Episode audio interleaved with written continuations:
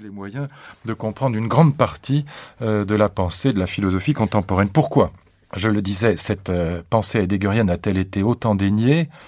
Au fond, je disais, c'est à cause de l'engagement nazi de Heidegger. Euh, Heidegger a été recteur de l'université de Fribourg en 1933. Il a été, euh, il a adhéré au parti nazi. Euh, c'est évidemment une période de sa vie très controversée. Mais ce qui est intéressant à, voir en France, c'est que ce débat sur l'engagement nazi de Heidegger a donné lieu, au fond, à, à deux attitudes qui expliquent pourquoi la pensée de Heidegger a été à ce point déniée. Euh, certains ont dit Heidegger a été nazi, donc ça n'est pas un grand penseur. D'autres ont dit c'est un très très grand penseur, donc il n'a pas été nazi. Le problème, c'est qu'il a été à la fois probablement le plus grand penseur du XXe siècle et vraiment engagé dans le nazisme pour des raisons euh, sur lesquelles euh, nous aurons l'occasion plus tard de revenir, qui sont des raisons extrêmement profondes. Oui, c'est un immense penseur, et oui, il a été nazi. On pourrait dire d'ailleurs la même chose de nombre de grands penseurs du XXe siècle qui ont eux aussi été fascistes ou nazis ou staliniens. Euh, on peut discuter de la question de savoir si c'est beaucoup mieux ou pas, mais en tout cas, nombre de très grands penseurs se sont engagés dans les deux grands totalitarismes du XXe siècle, et, et malheureusement, j'allais dire, cela n'invalide pas euh, la grandeur de leur pensée. Donc oui, Heidegger est un immense penseur, et oui, il a été nazi, et ça n'est pas une raison pour ne pas le lire.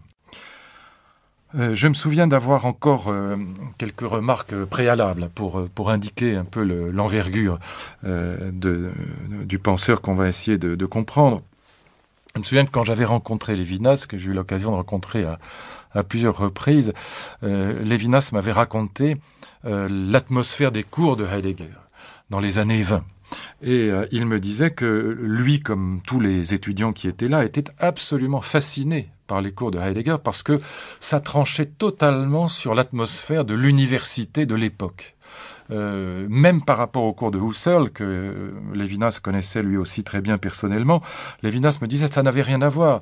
Euh, Anna Arendt, moi-même, Léo Strauss, tous ces jeunes gens qui étaient là, nous étions totalement fascinés par quelque chose d'inouï, c'est que la pensée de Heidegger, c'était comme un, un, coup de pistolet dans un ciel serein. Ça tranchait totalement, c'était révolutionnaire, ça ne ressemblait absolument à rien de ce qu'on avait l'habitude d'entendre comme cours classique au sein de l'université. On voyait que la pensée était en marche, et nous avions le sentiment, me disait-il, euh, que nous avions là, en, effet, déjà en face de nous, nous le savions, le plus grand philosophe du siècle, comme probablement les gens qui suivaient les cours de Hegel ou de Kant avaient le sentiment d'assister à quelque chose de grandiose.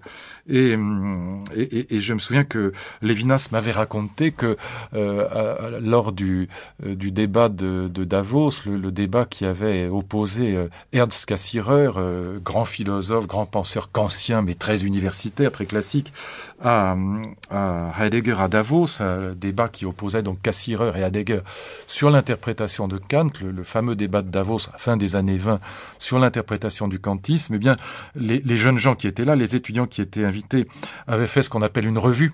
C'est-à-dire que il y avait cette habitude en, Allemagne qui, restait assez longtemps, qui restait aussi dans d'autres pays, comme par exemple la Belgique, à la fin de l'année, les étudiants imitaient leurs professeurs et, refaisaient comme une pièce de théâtre où chacun jouait un rôle. Et il était, euh, il était arrivé à, à, Lévinas de jouer le rôle de Cassirer.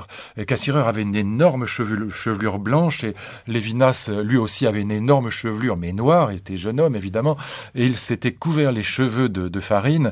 Et, et pour se moquer de Évidemment, à l'époque, Lévinas prenait le parti de Heidegger, de celui qui allait devenir nazi, contre un, grand philosophe juif, Cassirer, et il me disait Lévinas, après je l'ai beaucoup regretté, mais à l'époque nous étions tellement fascinés par Heidegger que, euh, évidemment, si on m'avait demandé de choisir entre, entre Cassirer et Heidegger, je choisissais évidemment sans la moindre hésitation euh, Heidegger, et je me moquais de Cassirer, euh, et, et, me disait-il, aujourd'hui je le regrette évidemment, parce que Cassirer était un type formidable et, je n'aurais pas dû me moquer de lui comme ça. Mais, mais c'est pour dire cette anecdote à quel point Heidegger a marqué son temps et notamment ces, trois élèves que j'évoquais, Arendt, euh, Lévinas et, et Léo Strauss. Et alors, pourquoi je parle de ça? Pas simplement pour l'anecdote, parce que ce sentiment d'avoir en face de soi un penseur inouï, un penseur complètement inédit, un penseur presque, entre guillemets, révolutionnaire, en tout cas par rapport à la philosophie universitaire, c'est aussi un sentiment qui va s'inscrire dans le langage de Heidegger. Il y a évidemment un jargon